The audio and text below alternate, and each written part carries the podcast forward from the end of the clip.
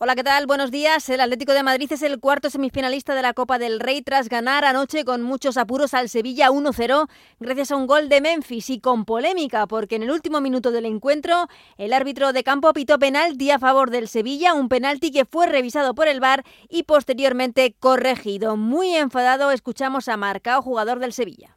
O que pienso, yo me quedo ahí dos, dos, tres meses fuera porque vamos a hacer algo. Entonces yo prefiero no hablar nada y E bueno, seguimos adelante, teremos partido de la Liga lá no próximo final de semana, que é muito, é muito importante para nós. Não, eu não hablo de Lamela, eu hablo de Sou.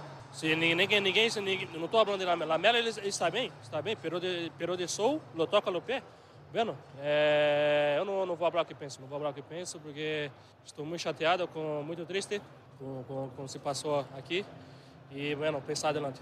No quiso hablar Quique Sánchez Flores, entrenador sevillista, que salió a rueda de prensa para dar el pésame a la familia de los dos seguidores sevillistas que perdieron la vida por la mañana viajando para ver este partido. Un partido que dijo Quique Sánchez Flores que no debía haberse jugado por este motivo. Por tanto, el Atlético de Madrid, junto con el Atlético Club de Bilbao, Real Sociedad y Mallorca, estará esta tarde a la una en el bombo del sorteo de las semifinales que se jugarán ya a doble partido. Además, esta noche comienza una nueva jornada de liga en primera a las 9 el colista la Almería recibe al Alavés y también tuvimos ayer Fútbol Champions femenina. El Barça ganó 2-0 al Eintracht de Frankfurt. Fuera del fútbol, en baloncesto, nueva victoria del Real Madrid en la Euroliga, 90-85 ante Olympiacos. Hoy dos partidos más con equipos españoles a las 8 y media. Basconia recibe a Valencia Basket y también a la misma hora a las 8 y media el Barça visita a Olimpia Milán.